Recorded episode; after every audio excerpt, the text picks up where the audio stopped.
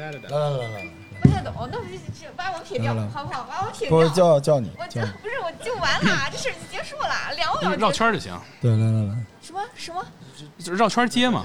刚才天空怎么了？这不是我说天，然后老罗说空，然后大家组成一个词儿，大家一起说天空不哒哒哒，然后他就会再吐一个，吐一个任何的字儿，跟没有没有逻辑的，不是跟天空没关系的，然后你再立马接。他有一个原则叫 yes and 嘛，认同 A，然后 A to B 去接来。直接开始，您来。吧。飞，翔，大家一起说飞翔。吧哒哒哒。哦，你再说一个跟飞翔。没关系的事儿，狗，屎，那狗狗屎屎不不哒哒哒该你了，该你了，该你了。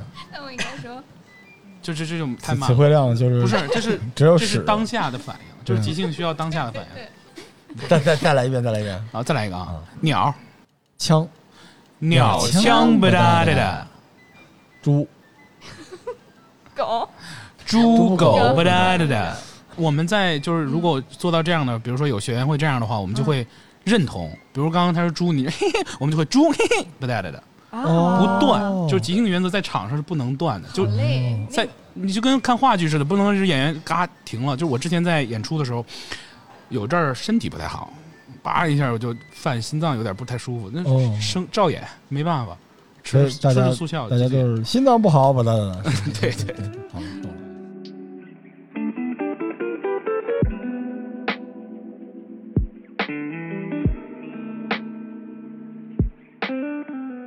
欢迎收听这期的《最燃生活攻略》，不哒哒哒啊！我是我是罗叔，我是瑞希，我是赵大通，我是蓝方，大家好啊！这个我们今天来到，呃还是我们耕读小二楼，但是来了特别尊贵的客人，我特别喜欢是即兴喜剧的同学们来了。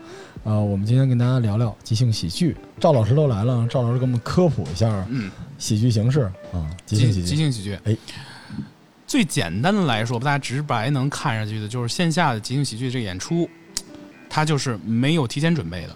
什么叫没有提前准备？就是没有剧本，然后没有华丽的服装，没有景片子。大家可能就是今儿来了，要么我跟你要一个什么，要么就是我直接想怎么演就开始了。通常情况下，他会要一个词儿，为什么？就显得是即兴的，不是我提前准备的。今儿你们心情怎么样啊？你路上碰见什么事儿了？你前女友分手最后跟你说了什么事儿？就无所谓任何问题。然后他们就接收到这个信号之后，就通过他们的原则 yes and 的原则，然后开始展开一系列的这样的一个演出。通常有两种形式，一种叫做短篇即兴 short form，我翻译的时候就加一个游戏，短篇即兴游戏，就因为它就是有一个一个游戏的内核玩法，然后大家玩就行了。认同的这个原则基础上，然后有点表现力。另外一个叫 long form 长篇即兴剧，剧加这个剧的原因是因为它更像是一场完整的戏。但是这个剧会不会难一点啊？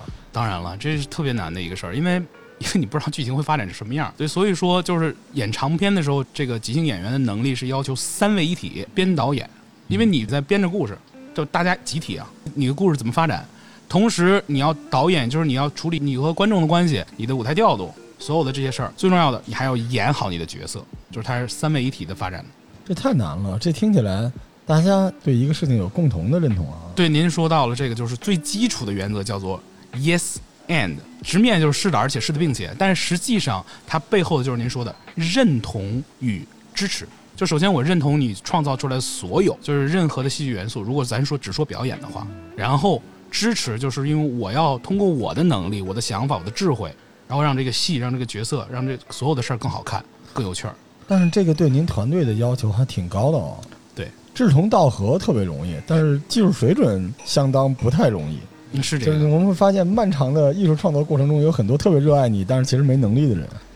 这个是对对，确实是很多团队会遇到这样的问题，就慢慢的就会大家自然而然的就又另有一撮人，大家就能力差不多了，兴趣也差不多了。有些人他两种吧，一种人就是我特别感兴趣，就是玩了啊，玩的特别开心，然后在一块儿了，可以了，我没事儿我们就约饭了，干嘛了？可能即兴这事儿就慢慢放下了，嗯或者偶尔玩一玩。另外一拨人就是对这个有一定的追求，那他们就可能希望有更棒的一个团团魂，哎，更好的一个这样的演出效果，就是演出的下限会提高。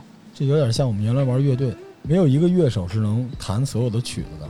但是这个乐队的魂说我们要练这六首歌，大家就按着这六首歌去弹，把基础弹拢之后，再加上自己即兴啊、solo 等等之类的，所以这也不是那么简单的一个事儿，这只是门槛低，这我觉得挺难的即兴。但是您您刚刚说这个乐队，其实某些方面有点像，就是嗯长篇啊，它也会一个一个的 form、嗯 format，这个东西其实有点像我们的和声走向，但是不完全一样，它更开放嘛，在里边儿然后大家会有一些演，哎，您知道这个让我想起什么吗？我们去年推过，就是现在京城比较流行的一种游戏方式，叫剧本儿。剧本剧本杀，跑团儿，它有点像跑团儿哈。哎跑团儿主要考的是 DM，就是我要说啊，瑞希此时此刻啊，这个面露娇羞，大脑一片空白啊，他也不知道该说什么了，就老来这个。但瑞希只要说哎就完事儿了。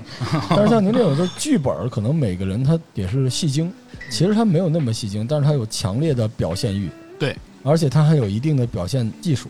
但是我看他们玩剧本的时候啊，经常拉小群，就是今儿这剧啊，宫廷剧啊，或者这个悬疑剧，别叫瑞希了，他只会叫。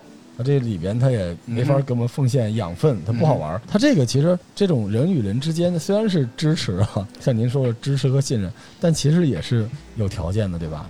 呃，是的，就像您刚刚说的这个，因为我不太了解，但是在即兴里其实是大家根本不知道今天会演什么，所以这是最冒险和有趣儿的。如果你已经设定好了，今天我们就演宫廷啊、古装啊、什么穿越、叠扎，那这不即兴了，就不是那意思了。即兴现在在中国怎么样？即兴喜剧，哎呀，这个问题很沉重。对业内人士说，对因为这词儿我可是听说了也将近十年了。对，就您说的，其实即兴戏剧基本上是跟单口喜剧进来国内差不多，但是哦发展要比它弱很多。我觉得有有很大的难度，其中之一就是您说的，它是一个团队干的事儿，它得一帮人都能特别棒，而且有这个所谓的团魂这个概念，就是能往前走。而现在有一个最大的问题就是。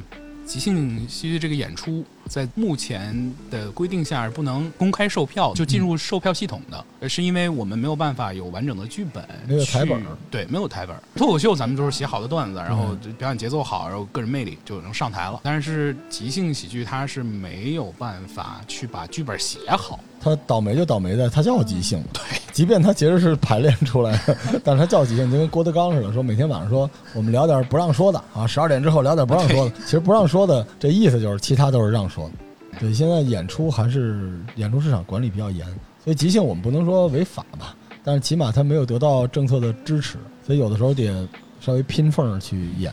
就更像一个活动吧。那他直播的内容他也没有办法审核呀。呃，这个直播内容其实我们做过直播演出，然后这个是、哦怎么说呢？它可能像一个半即兴，就是我们会设定一些今天的一个一个整个的主题，啊然后其实一部分是开放性的，因为直播其实很多也是即兴的，对吧？对说话大家说话或者干嘛。我们前段时间正好在优酷做过一次那个直播，啊，线上的线上的，对，跟优酷和丹麦一块做的。它线上直播简单点，就是你播客负责就行了，线下集会本身就麻烦，而且它嗯又有听众，又有表演者，人又多，就麻烦。所以其实政策上支持不够。相比即兴来说，其他几个喜剧形式啊，最近情景喜剧也没有那么好了哈。我脑子里还是编辑部啊，我爱我家，对，黄金时代啊，到现在我每年都重看一遍。您专业人士，因为赵老师不只是干这个，产业比较多，嗯，就是咱们可以 业内真，因为说实话啊，就是我们这都是键盘党。您看我们这播客圈为什么都以这个评价电影啊、评价什么有关？因为他自己就是不干这个。这您是干这个的，您说出来掷地有声。就是喜剧，我不知道我这了解是不是片面了，因为嗯我关注这事儿有日子了。嗯，脱口秀、即兴、情景，这是比较主要的类别，嗯是吧？我有遗漏吗？这就是美式喜剧三大三大三大产业了。好嘞，那咱们现在先说了这个情景喜剧吧。嗯，您觉得情景喜剧最近这几年什么一情况？最近这几年没出什么好作品。然后，其实我最近还有一个小期待的，嗯啊，这是能说吗？是不是给人打个广告？无所谓，您喜欢就行，没关系。还是上镜导演啊，他做了一古龙的那个那个《欢乐英雄》，哎呦，我一直期待镜啊！哎呦，因为我参与过就是电影版的，就是不是上镜团队的，但是那个电影版嗯我参与过，我我也呃研究了一下那个小说，然后呃我觉得那个还挺不古龙的，但是挺有趣儿最后一本小说嘛，然后还是比较期待上镜导演的东西的，一直不知道什么时候上映。一直没定。对，然后因为，唉，情景喜剧这个事儿，在国内有有这么一事儿，就是因为早期大家各种借鉴吧，是，呃，借鉴这个事儿比较明显，可能是大家好多借鉴的差不多了，嗯然后都是这个情况。我觉得还有一个是因为现在网络这个发展嘛，大家对于各种内容的获取也是越来越多了，是，所以就是我们说的，就跟咱相声一样，好多包袱他不响了。哎，你情景喜剧也是，你的梗、你的设置的桥段、你的一些点，观众已经走在你前面了，然后这事儿就完了。所以说，即兴你还有一个特别棒的，就是为什么要玩即兴？因为它很多的时候，它要求你要走在观众前面，让观众 miss the direction，让观众哎以为你是 A，但是你走到 B 去了意想不到意，想不到。意想不到的好处就是你不一定是一新梗儿，你可能是一老梗，但你这甩新玩法哎，新玩法。对，所以就这个是比较关键的。情景喜剧挺可惜的，因为我这太喜欢《我爱我家》了。是啊，但说实话，就现在这个影视剧发展也不一样，环境跟那时候也不一样。你看《我爱我家》那么经典，因为同时期放的都是什么孽债，就是全都是那种我的你孩子怎么都这么大了，就全都是那种剧，对吧？然后突然来这么一个纯搞笑的，现在请问时装剧，无论是网剧还是卫视剧，哪个不搞笑？嗯哼，哪个桥段里边不耍包袱，哪个他自己不造梗，全都这样。所以你现在如果说你是密集的造梗的节目，那就跟那个《欢乐喜剧人》似的，第一季极好看，对吧？越往后越少，因为对喜剧的创作太难了。对，所以为什么后来有这个脱口秀大会、吐槽大会？因为我觉得造梗比造一个小品要简单。我这么说可能有点片面哈。所以现在这情景喜剧，我是觉得挺可惜的，因为小时候我我这岁数比较大，我是看着那个《成长的烦恼》长大的。我太喜欢了，而且我小时候想象中的日剧、英剧，好多都跟情景喜剧这个很像。现在拿得出手的就是《生活大爆炸嗯，》，那还当然，是这路子，对吧？当然，但是《生活大爆炸》完结完结了，对而且中国求不要再山寨了，就跟这个 这个深夜食堂是吧？请不要再来一个什么啊深圳北上广大爆炸，求你了，不要这样，不要这样。我我觉得像您说的那个，就是早期您看的那些个，包括跟人参与的人有关系，主创哎有关系，这个很重要。嗯近些年这些情景喜剧，咱就说演员嘛，嗯，他不是舞台上磨出来的。以前他们有太多的丰富的表演经历和随时现场处理出来的一些灵光乍现的那个时刻了。天才。但现在不是每一个演员都有这样的能力啊。我就想起之前那个爱笑那波人了。嗯哼，哎我，好喜欢修睿，我就看着他挺不能叫落魄吧，反正我觉得他，子栋呢？哎呦，啊，哎呀，难受。我就觉得那些人真是又有天分又努力，嗯但是老觉得他们不得其时，这跟播客特别像。我跟您说说播客这圈儿，嗯播客这圈儿像我们这波人，就是赶上好时候了，大家都觉得我们怎么样怎么样。我这词儿特别不好，听众收听播客，他不会拿我们当 idol，他是降维式收听，手机没电了啊，睡觉之前。或者是正那儿写代码呢，所以实际上像我们这些人呢，一段时间里边我们可能是顶流，但是你等那真正那些影视圈、娱乐圈的大顶流下到播客这个行业，那我们这些人就死走逃亡了，对吧？没道理说我今天想听你罗叔，不想听姜文。我觉得像子栋他们这些人，他的那个有一点点的悲情，以及他的阈值，还有他的天分都足够好，但问题嗯舞台没有那么多机会了。嗯，大量的演员、冗余的演员、主持人、流量明星全都下降、降维打击到他该有的那个舞台上，你这怎么打呀？我一说子栋难受，他有一阵儿状态不太好。搞这个的可能都比较敏感吧，对对，对吧？现在还好，慢慢出来。然后那个远哥那电影他也参演了嘛，不是说要上吗？那业内人一聊，这都如数家珍的呃。因因为我以前在开心麻花啊，我在麻花待了哎，你那是马驰吗？哦，马总，叫马总啊？对，他是。我俩原来在一张床上嗑瓜子儿的，那是我兄弟，那是我师兄，哦，那您这是暴露年龄了。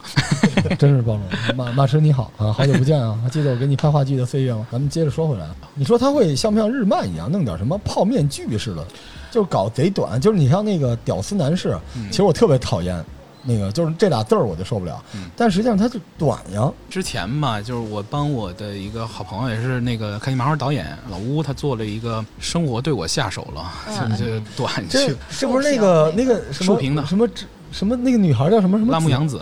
就是我现在觉得，就是大家很多观众接受的新喜剧，我们不分门类，但是有一个共同的特点，它应该是一个逻辑喜剧，嗯它不是在耍线了、使相声了，它是需要挠到你逻辑上的痒痒的。嗯，有道理，这是有思维上的这么一个概念的有。道理。这是一个我觉得是喜剧行业的一个发展，就不是说咱们以前看一些就是比如说东北的这种喜剧表演方式，嗯但是在那个时期它是让人发笑的。是，只不过我们现在真的大家天天都在受全世界所有的文化信息的这样的一个影响，大家在发展，所以这是一个过程。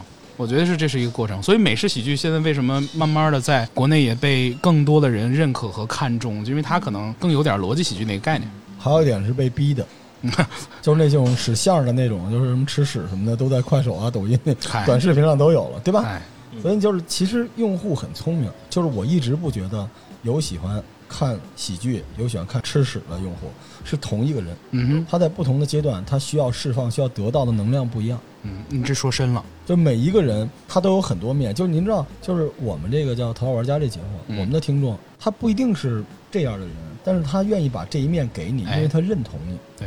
他共情，他觉得我跟你在一起，我就应该给一张更好的图片，说一句更好的话，嗯，或者参与一个更阳光、更积极。因为我的 slogan 是燃烧的。其实人的需求啊，就咱们不叫做运营啊，就做喜剧的人要想明白一件事儿，就是现在您说这使相声的这个，他看着累，嗯，使劲儿，他累，而且还有一点就是现在了，大家吧压力大，他有那个焦虑，他总觉得走逻辑的、走心的这种东西对他来说是还有额外的东西。是，你说实话，你今天你看这个罗罗振宇的跨年和你看一个二人转，对你来说其实是一样的，但你内心的感受不同。让我想到了一句话，就是我们之前说，就是首先喜剧是能让你开心的、发笑的，但是好的喜剧可能是能带给你力量的。哎，这个咱们说个中二的话，就是你都是一笑，那，日本人叫会心一击，好的喜剧叫会心一笑。嗯就你好像能在这个点里边又看到了自己，甚至想起了自己。这个对我来说啊，就已经超出了喜剧的范围，这是文学。我一直觉得文学衍生了这些影像，就是人的共情是从文字开始的，所以这个其实挺难的。情景喜剧我还是希望它好，因为我忘不了这个《武林外传》呀，然后《我爱我家》的那些不眠的岁月太美好了。是，而且你知道那些东西塑造了我。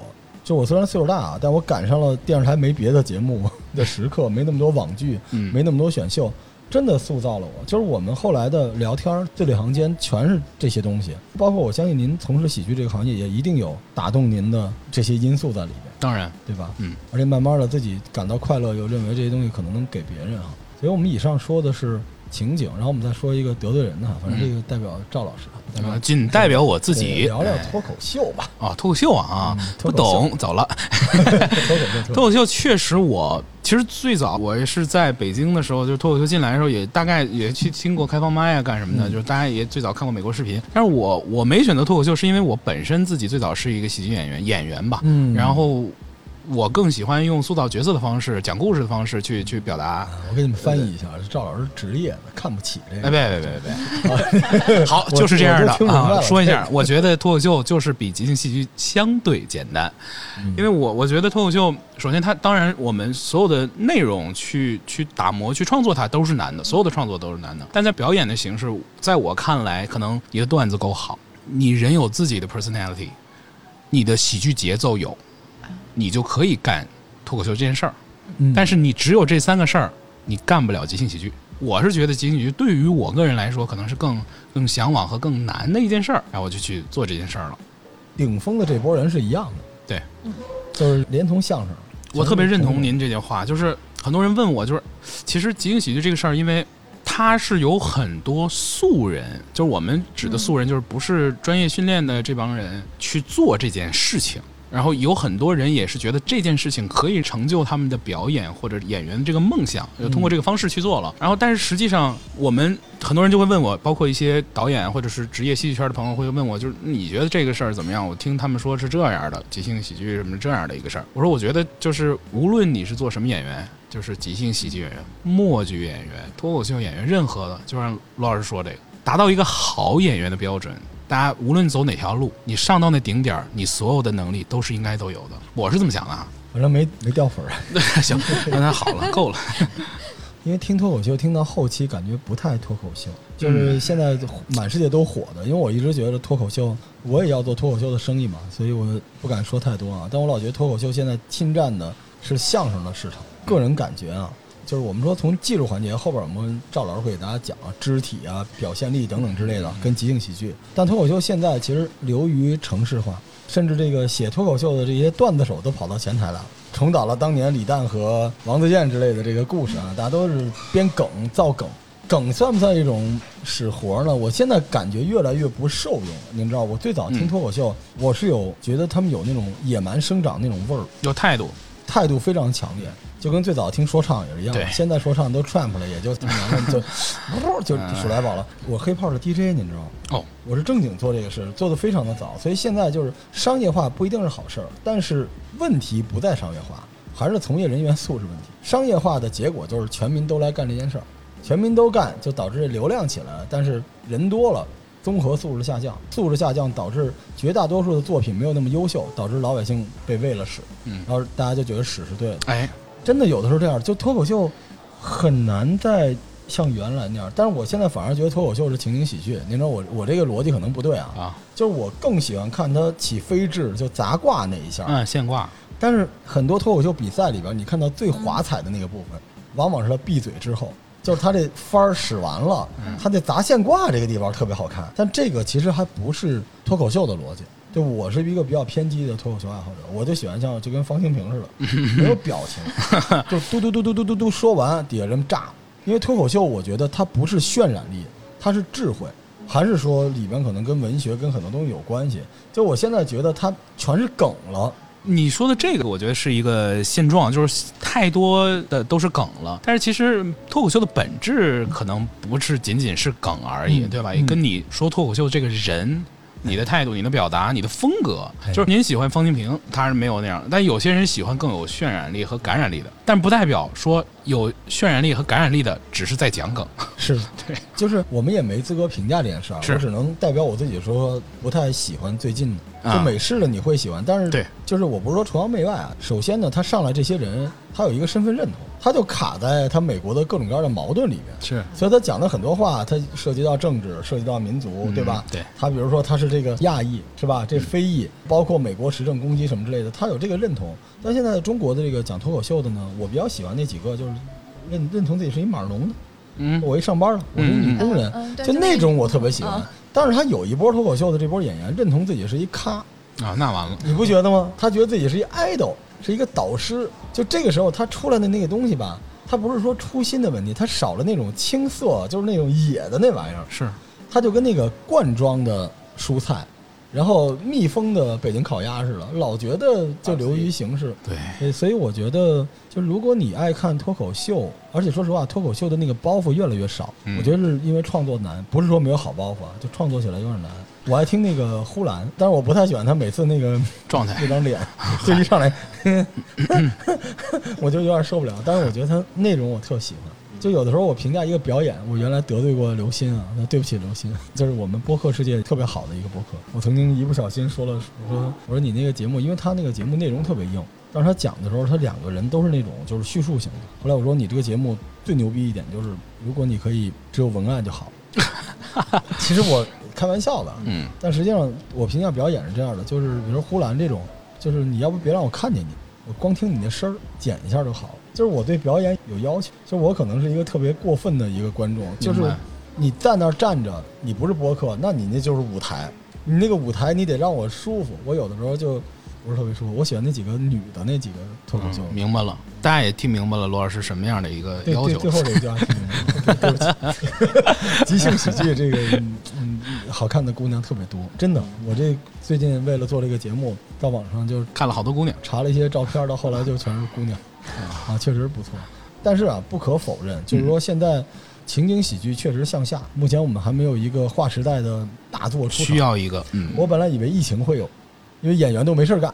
结果现在疫情期间最大的情景喜剧叫《乘风破浪的姐姐》，对，对吧？这也是喜剧嘛，就看对撕逼嘛，对吧？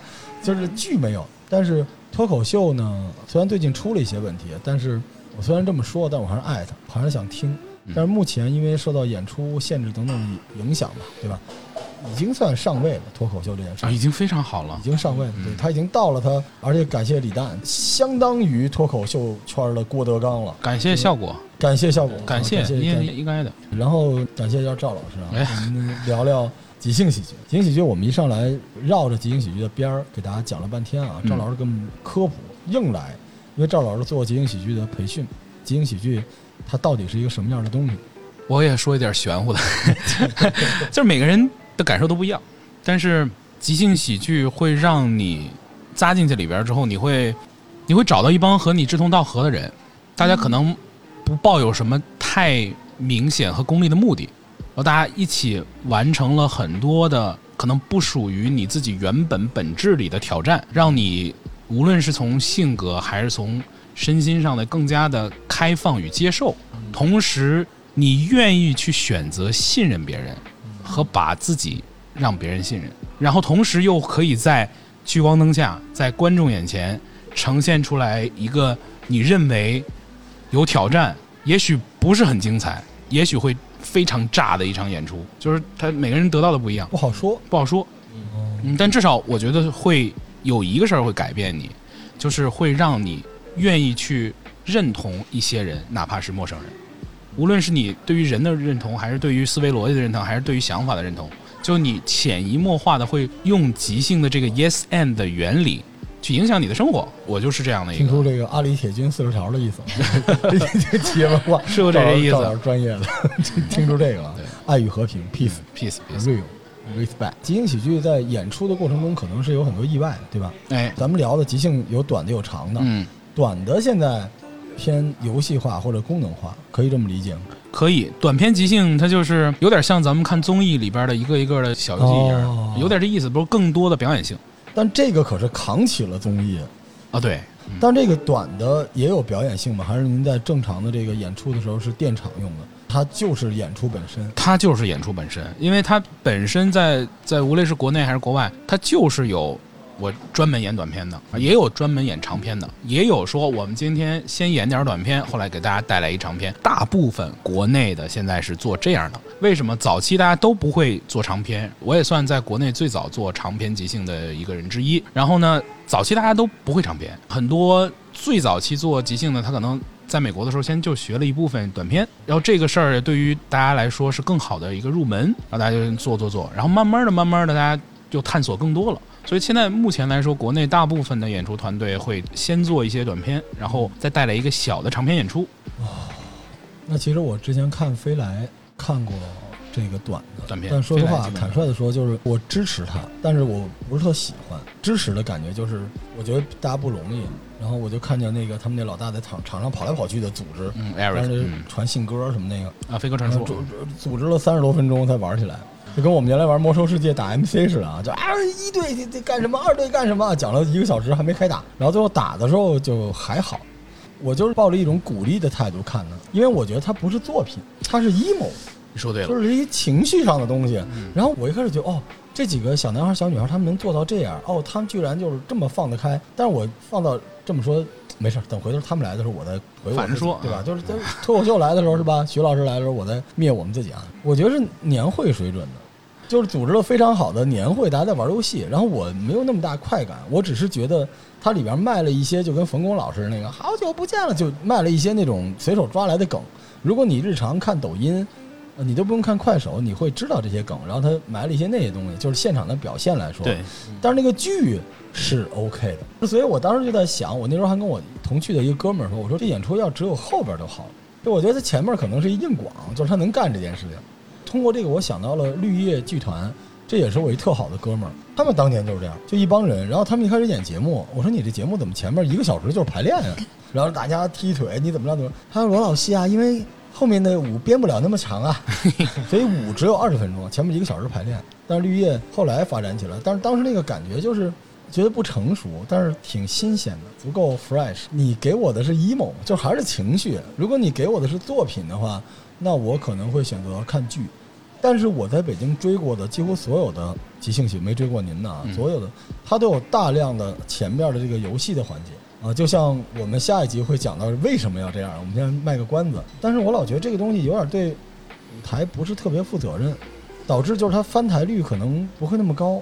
嗯，存在这个问题。您说正常的一个剧大概多长啊？就您觉得长篇大概多长啊？如果我们说以国内的目前大家表演水准吧，就是三十到六十分钟就还可以了。那我看了一短的，我那才十几分钟。但是像这种短的这种游戏型的这种东西，大概是多长？短的就是他们随便儿，就是？可能我们上来就开场，我们就玩一个，然后两分钟玩完了，然后我们再玩别的。然后有些呢，就是比如说这个，有些确实短片即兴游戏啊，有些耐玩，第一时长，第二观众的持续的这个保持的这个积极的热情会长一点，他就玩的时间长一点。有些他可能觉得我们整个都不太熟，我就上一堆短片。他可能今天晚上整场演出是六十分钟或者是九十分钟，他演十几个，就是嘎嘎嘎一个一个过。而且一般都是先演这个是吧？对。有没有只演这个不演长的？有啊飞来早期就是这样的，那为为为什么呢？因为不会 早我说了嘛，早期即兴的人团队不会演长篇啊，这事儿您您将来您你要自觉于即兴喜剧圈儿。是这样的，我飞来我们爱你。我嗨，飞来都哎，是那，就是因为确实我们最早都不会，就是学习的，大家都大家都是学完之后才才去琢磨这件事情的。但我想给这些新剧团、不会的剧团一个建议啊，就是我们年轻的时候出去泡吧，就是开大酒、卡座的时候，有姑娘在，我们都是大家先喝酒后玩游戏。哦，您说是不是这逻辑？大家这个情绪到了，你玩游戏呢，能拉近彼此的感情，哪能先玩游戏啊？瑞希一落座，来，哥俩好，咱们先喝几圈，然后再跳舞。当然不会就没办法了。不是，现在有一个问题啊，比如说您当时跟您的哥几个，嗯大家都是非常帅气的小伙儿，姑娘们愿意跟你坐一块儿啊。如果上来你那什么了，就可能姑娘们就都走了。然后也就是说，如果你真的不太会演长篇，你上来演长篇，观众就绝对不会来，甚至走掉。现在即兴喜剧会给大家一个普遍认知，上来就是各种互动，然后各种好笑啊，反正一堆的现场的现场的互动啊玩法，杂然后挂砸挂，然后现挂，然后哪怕是尴尬，然后他就会嘲笑你。特别尴尬。对对对，是有这种情况。呃但是实际上，在美国，您待的时候，您看了也知道，就是可能有两种观众嘛。一种观众就是哇哈哈笑的不行，另外一种是哇这帮人什么情况？怎么这么牛逼？他们怎么能真的是编好的剧本吧？不是即兴演的吧？怎么就人物关系冲突？怎么这个故事逻辑？哇，太牛逼了！这里我得说一句啊，我是在纽约什么报工作的，嗯但是我是一个坚定的小粉红啊，就坚定拥护中国啊，就是那当然中国是最好。我们也是，对，但是我得说一句，这个情景喜剧啊，我们说它在中国，它亏就亏在它叫美式，对，它不叫你说即兴喜剧，就是所有的这个现在这个所有现在啊对对的美式喜剧的东西，它叫拿铁可能好一点，它叫美式，因为大家有点反这个东西，你知道吧？但是，但是我要说一句，我在美国看的和在这边不一样在什么地方？首先，你在美国通过像我们这种就比较大众的俗的人能看到的，他都是专业的。这专业的和业余的就不一样。咱们这边有很多是素人，哎，那边是职业，人家指这吃饭的，你千万别用你的爱好去挑战人家吃饭的家伙，对吧？这是第一。第二，这东西发源于那边，人家有这个的土壤。咱不是说他的剧一定比中国好，嗯哼，但是他很可能他的观众比中国的懂这个剧，这是对，这是对吧？您就跟看京剧似的，现在不是说京剧不好，咱们进去看，你知道那个点儿在哪儿吗？你知道该什么时候喊吗？就现在中国这帮观众啊，他是抱着好奇心去的嗯，他到这个地方，他不是想追这个过程，他想要这个结果，就让我嘎嘎嘎一笑完事儿了。对，对吧？在美国，他是懂行的人，俩人会心一笑，是吧？这个老赵隔着我，老罗，我们俩在美国听那边，嘿，我们俩一点头。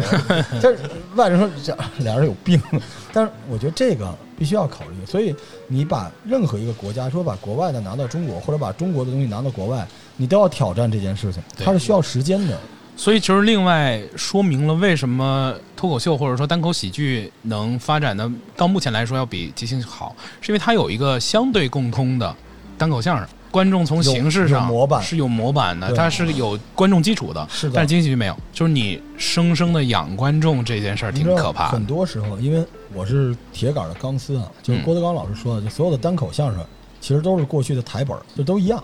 但是郭德纲啊，他把这个台本儿背到足够纯熟之后，他加入了很多新的现挂，他有学习能力，这就是无敌的。那脱口秀其实真的跟那有点像，您不觉得吗？他的嗯梗可能不是清朝的梗，嗯，但是也是这两年的梗，但是他也是砸现挂。是就他们这个逻辑越来越像，您不觉得吗？嗯就站在台上，咱们就说啊，说郭德纲老师和李诞站在台上是不一样的。嗯但你看郭麒麟这一代人，哎，跟李诞站在台上，什么梗都接得住的时候，对，那要是两个郭麒麟的，不好说。但是我们分门别类是什么意思？我们只是想溯源，我们并不是让大家必须按这个严格，我们是让你找到更多喜欢的路径。是的，但这期我还是得让老赵得罪一下人，好，就是推荐几个这个好的情景喜剧。呃，即即兴喜剧还是情景啊，这不好意思，推荐几个好的即兴喜剧啊，啊？就是您推荐就是新入门的观众想去吃这口的，嗯但是因为短的我们下期会带大家玩，嗯，长的您有推荐吗？剧团还是剧都行，随便。长篇即兴啊！这个表情哎呦，这个真是没几个人做，现在都都不 呃做，我在做，嗯您在做，我还在做。推荐您的没问题，嗯没毛病。嗯 Drama X 即兴还是在做，嗯然后我自己也一直在在推广这个事儿嗯。然后最近阿球，阿球呃疫情的时候被困在美国了，嗯然后他他但是在被困困在美国的时候，他学了很多，然后嗯最近也在做，然后他跟闹即兴在合作。虽然我们是同行，有竞争关系，但是我也推荐一下他，嗯因为他确实是非常热爱这件事情，然后他去美国学习，然后肯定也带回了很多的新的东西。长篇我早，因为我最早在麻花即兴，我们还一直致力于做这个事儿，后来好像是不是还发展？我也很久没有回去了，所以不知道他们的发展了哎。，那赵老师，您现在这团队，您这个，因为我我听到现在，我对您的团队期待最高。您现在这团队什么状况？啊、怎么能看到您的作品？是吧？别期待了。没有啊，就是是这样的，我们现在也受这疫情影响啊，现在没法开线下演出，我说慢慢会开起来。嗯然后我们是这样，就我这人有时候做事儿也比较轴，就我们是严格想按照类似于美国的一个，就是结合了咱们本土的和我自己的一些一些经验，就是需要一定的时长的培训时长，嗯。你才能开始这个演出。嗯。而且尤其是你要做长篇即兴演出，你得需要建立团队之后要磨合一阵儿。像那个蓝峰也是跟我们学习的，然后他嗯在我们最新一个 team 里，然后他成为 house team 的成员，他们也是磨学了好长时间。然后呢，组队之后，我要求每个队是一周一次队训。我们至少要一周一次，你可以自发性的组织第二次，然后对他们的演出和演出质量有要求，然后慢慢的这样。但是这也是需要自觉性的就，跟乐队一样难。啊这对。蓝峰，你在这个团里面是演员吗？还有或者换个问法，就是你们这里面分导演、编剧之类的吗？其实是不太分的，但是肯定会有一个，相对有一个，就是告诉大家咱今天来做什么东西，或者有一个就是怎么叫说，应该说算是主事儿的人了。哦就我们团魂。对对对，我们对我们这个团队是这么分的，就是有一 coach 啊，就是我了，嗯哎嗯，那没办法了，只有这个 coach，嗯。我是 coach，然后呢教练，然后呢我们会有一个督导，嗯，督导呢就是也是我们自己的老师，然后比学员的水准要高，是嗯他们的一个老师会教点表演、对对对肢体。就是会引领他们，有时候他们自己不会。然后呢，我们会有一个队长和一个经理，就是一个团队基本上这样的一个配置。就队长呢，全跟是管理者。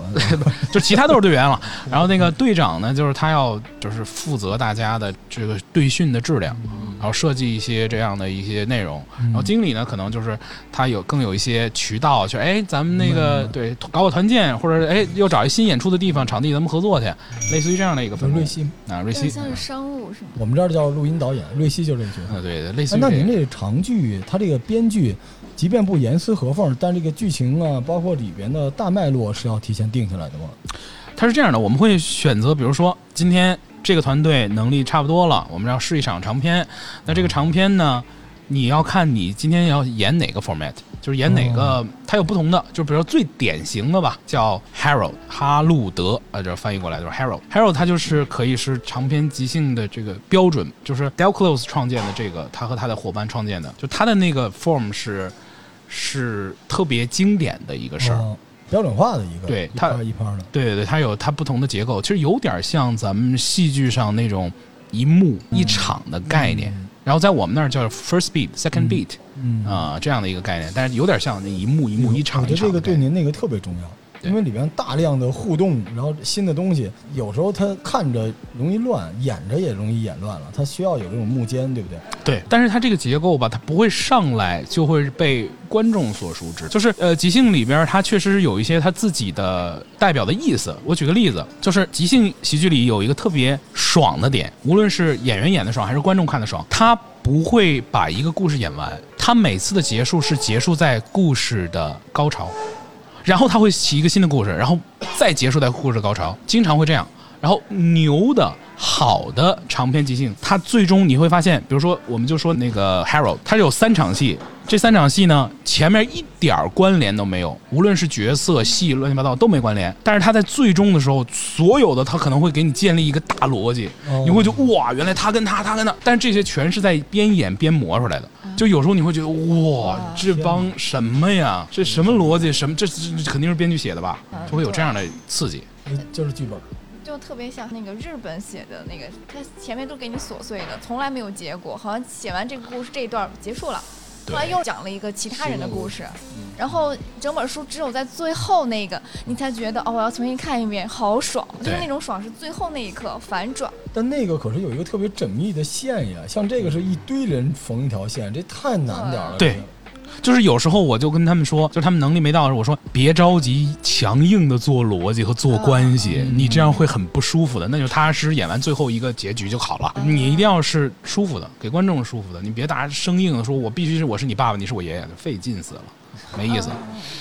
比如这一开始人人物关系是我我会参与吗？嗯，是不是我会参与到剧本里面？你刚才不是说前面有个写纸条的环节吗？那是短片的。那是短片。对啊，那长篇是你们先确定好了一个，是这样的，我我就用嗯 Harold 来给大家解释吧，这个是比最经典的一个事儿，嗯就是 Harold 的模式里上来它会有一个 opening，这个开场，这个开场有各种各样的方式啊，什么嗯起灵，这个起灵就是特别就是莎士比亚那种戏剧化那种概念，也可以比如采访，也可以是什么各种信息的来源，啊然后演员是通过这个开场，然后获取到他的表演的灵感来源，然后建立三场独立不带关系的戏，然后发展，然后有群戏，然后 second beat，然后 third beat，然后一开始大家是没关联的，最后他建立逻辑。啊这样啊，你知道这特别像某种类型的小说，对嗯，就是最后归拢起来。日本专门有这种类型的小说，对对对，有时候也有点像什么非线性叙事的这种概念对，念。但他这种方式给人表演空间嘛，想象空间。但是他对演员的要求很高，因为容易看乱。对，对，那所以说，我我现在听的好像就是说，现在没有专业的演员，好像大家都是爱好或者喜欢，可以去去学这个，是吗？对，但是现在就是咱们说的，之前虽然素人有的时候他可能表演技术能力不够好，但是有些素人他是很具备这方面的能力和气质的。举个例子，大家就知道金晶儿，嗯啊他不是学表演的，嗯，他是通过即兴喜剧走到了喜剧演员这个路子上，因为他个人就挺有自己的喜点的，观众的缘儿也很好，所以他有自己的方式吧。但是如果用老艺术家来说，可能仅这叫表演吗？啊，就是各有所爱。老罗，你看我有希望吗？肢体这块你完了，而且就你这个反应，我觉得你这样，我脑残你，去演话剧能演出即兴喜剧的效果，就别人完全看不懂你的逻辑是什身么。残志坚是吧？好吧我们现在说的很热闹啊 但是最终决定啊这个事情的成败的是市场。我们下期聊聊让大家不开心的事情好吧？下期再见好的拜拜。